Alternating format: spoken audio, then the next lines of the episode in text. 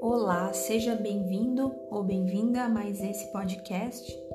Meu nome é Ana Carolina Grins e hoje eu vou compartilhar o conteúdo das páginas 201 a 207 do livro Quebrando o Hábito de Ser Você Mesmo, de Joe Dispenza.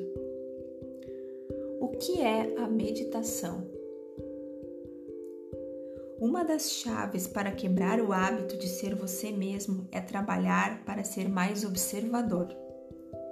Quer isso implique ser mais metacognitivo, monitorar seus pensamentos, adotar a calma ou focar mais atenção em seus comportamentos e em como os elementos de seu ambiente podem desencadear respostas emocionais. Em outras palavras, como você se torna mais observador, rompe seus vínculos emocionais com o corpo, o ambiente e o tempo e fecha a lacuna? A resposta é muito simples: meditação. Meditação é a capacidade de acessar e entrar no sistema operacional da mente subconsciente, de modo que você mude de simplesmente ser você e seus pensamentos, convicções, ações e emoções para observar essas coisas. Então, quando estiver lá, reprogramar subconscientemente seu cérebro e seu corpo para uma nova mente. Quando você sai da produção inconsciente de pensamentos, convicções, ações e emoções e assume o controle mediante a aplicação consciente da sua vontade, pode soltar as correntes de ser seu antigo eu para se tornar um novo eu.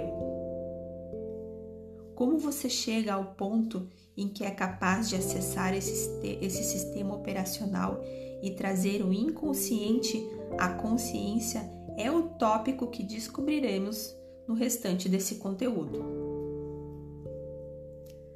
uma definição de meditação: familiarizar-se com o eu.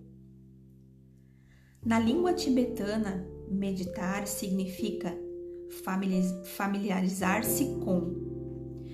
Assim sendo, utilizo o termo meditação como sinônimo para autoobservação, bem como autodesenvolvimento. Afinal, para nos familiarizarmos com alguma coisa, temos de passar algum tempo observando-a. Mais uma vez, o momento chave para fazer qualquer mudança é deixar de simplesmente ser tal coisa para observá-la. Um outro modo de pensar nessa transição é que se trata de passar de agente para agente observador. Uma analogia fácil que posso utilizar é a de que quando atletas ou artistas, jogadores de golfe, esquiadores, nadadores, dançarinos, cantores e atores desejam mudar algo em sua técnica, a maioria dos treinadores faz com que assistam vídeos deles mesmos. O processo de se familiarizar com o eu funciona em duas vias. Você precisa ver o antigo e o novo eu. Você tem de se observar de maneira muito precisa e vigilante, como descrevi, que não permita que algum pensamento, emoção ou comportamento inconsciente passe despercebido. Como você tem o equipamento para fazer isso graças ao tamanho do seu lobo frontal, pode se examinar e decidir o que deseja mudar a fim de ter o seu melhor desempenho na vida.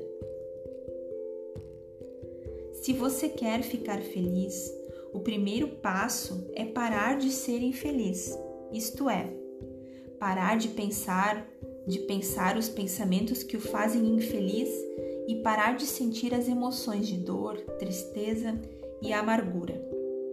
Se quer ser saudável, terá que parar com o estilo de vida insalubre. Esses exemplos servem para mostrar que o primeiro você, que primeiro você tem de tomar a decisão de parar de ser o antigo você, em tal medida que abra espaço para uma nova personalidade, pensar, agir e fazer. Há mais um ponto aqui. Se você se ocupa tão bem do pensamento que está enfocando, que este literalmente se torna uma experiência, o produto final é uma emoção. Uma vez que essa emoção é criada, você começa a se sentir o novo ideal. E o novo sentimento começa a se tornar familiar. Lembre-se de que, quando seu corpo começa a responder como se a experiência já fosse uma realidade presente, você sinaliza seus genes de novas maneiras e o seu corpo começa a mudar antes do evento físico em sua vida. Você fica à frente do tempo e, o mais importante, migra para um novo estado de ser. Mente e corpo trabalhando juntos. E se você repete esse processo constantemente, esse estado de ser também se torna familiar. Se você consegue manter o estado modificado de corpo e mente, independente do ambiente externo, das necessidades emocionais do corpo, e maior e maior que o tempo, deve surgir algo diferente no seu mundo. Essa é a lei quântica. Vamos resumir. De acordo com o nosso modelo de meditação, tudo o que você tem de fazer é se lembrar de quem não quer mais ser. Até isso ficar tão familiar que você conheça esse antigo eu, os, os pensamentos, comportamentos e emoções conectados ao antigo eu que você quer mudar. Em tal medida que não dispare e desconecte a antigamente e não mais sinalize os mesmos genes das mesmas maneiras. A seguir, você contempla repetidamente quem você quer ser. Como resultado, dispara e conecta novos níveis mentais, para os quais condicionará o corpo emocional e geneticamente até que se tornem familiares e uma segunda natureza. Isso é mudança. Uma segunda definição de meditação cultivar o eu. Além do significado em tibetano, meditar em sânscrito significa cultivar o eu. Gosto especialmente dessa definição por causa das possibilidades metafóricas que oferece, por exemplo, jardinagem ou agricultura. Quando você cultiva o solo, pega uma camada de terra compactada que ficou inculta por um tempo e a, e a revolve com uma pá ou outro implemento. Expõe terra e nutrientes novos, facilitando a germinação das sementes e o enraizando dos brotinhos. O cultivo ainda pode exigir que você remova plantas da temporada anterior Cuide das ervas daninhas que passaram despercebidas e retire quaisquer pedras que surjam na superfície pelo peneiramento natural. Nessa metáfora, as plantas da última temporada podem representar suas criações passadas, derivadas de pensamentos, ações ou emoções que definem o antigo eu familiar. As ervas daninhas podem significar atitudes crenças ou percepções de longa data sobre você mesmo que subconscientemente minam seus esforços e que você não tinha notado porque estava muito distraído com outras coisas. E as pedras podem simbolizar suas várias camadas de bloqueios ou limitações pessoais, que naturalmente vêm à superfície com o tempo e bloqueiam seu crescimento. Tudo isso precisa ser tratado para que você possa plantar um novo jardim em sua mente. Do contrário, se você plantasse um novo jardim ou lavoura sem preparação adequada, obteria poucos frutos.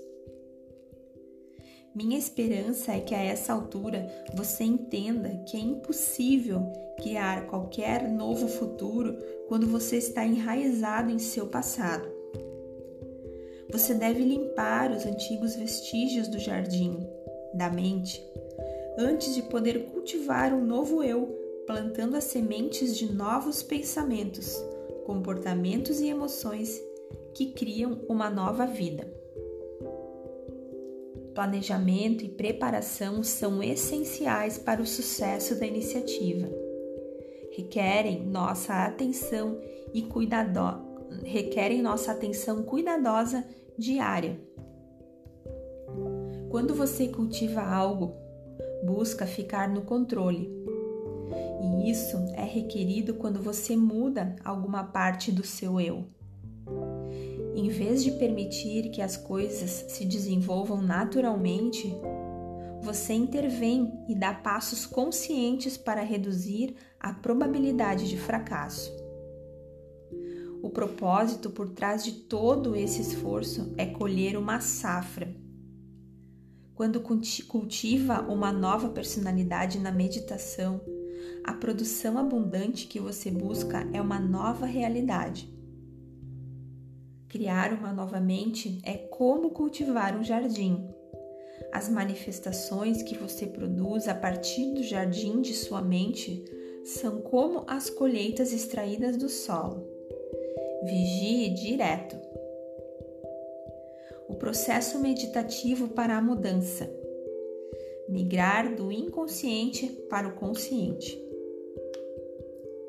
Para resumir o processo meditativo, você tem de quebrar o hábito de ser você mesmo e reinventar um novo eu. Perder a cabeça e criar uma nova mente, podar as conexões sinápticas e nutrir novas, desmemorizar emoções passadas e recondicionar o corpo a uma nova mente e novas emoções, liberar o passado e criar um novo futuro. E aqui terminamos mais um podcast. Obrigado pela tua companhia mais uma vez e a gente se vê no próximo. Até breve.